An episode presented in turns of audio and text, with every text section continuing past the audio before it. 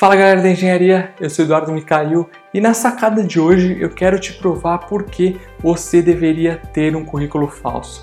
Mas calma lá, antes de você já parar de assistir o vídeo, deixar o seu unlike aqui ou comentar já me xingando, calma, eu tenho um bom motivo, algumas razões pelas quais eu vou te provar que você deveria ter um currículo falso. E o episódio de hoje tem a ver com uma sacada que eu gravei alguns dias atrás sobre metas e planejamento você deve estar lembrado para quem está acompanhando todos os dias. Enfim, um engenheiro eletricista norte-americano ele publicou no seu blog pessoal um tempo atrás, inclusive foi matéria no blog da engenharia, vou deixar o link aqui para vocês lerem ela completa, porque ele fazia um currículo falso todos os anos. Então, ouve essa, abre aspas.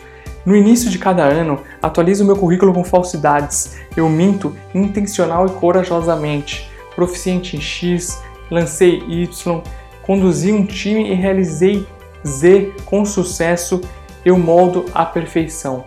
Fecha aspas. E essa é a justificativa dele. Se você ainda não entendeu, eu vou explicar melhor.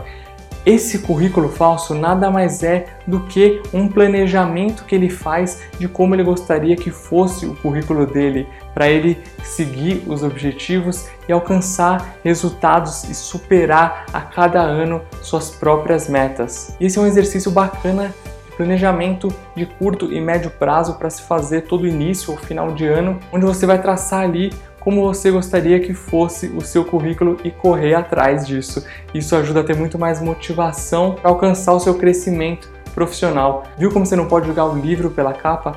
E essa foi a sacada de hoje, foi mais aí uma dica de como você se planejar para traçar seus objetivos e correr atrás. Uma outra ferramenta bacana de se fazer para planejamento pessoal. Ah, e por favor, não me vá sair no mercado de trabalho distribuindo currículos falsos. Cuidado com isso. Não coloque nada que não seja verdade no seu currículo. Se você curtiu, se você gosta do nosso trabalho, dá um like e compartilha esse vídeo para ajudar a gente a divulgar ainda mais o nosso projeto. Deixe aqui nos comentários suas dicas e sugestões para as próximas sacadas. E também, se você tem alguma outra técnica para planejamento, para se organizar com as suas metas, deixa aqui nos comentários, compartilha com a gente e a gente se vê na próxima sacada.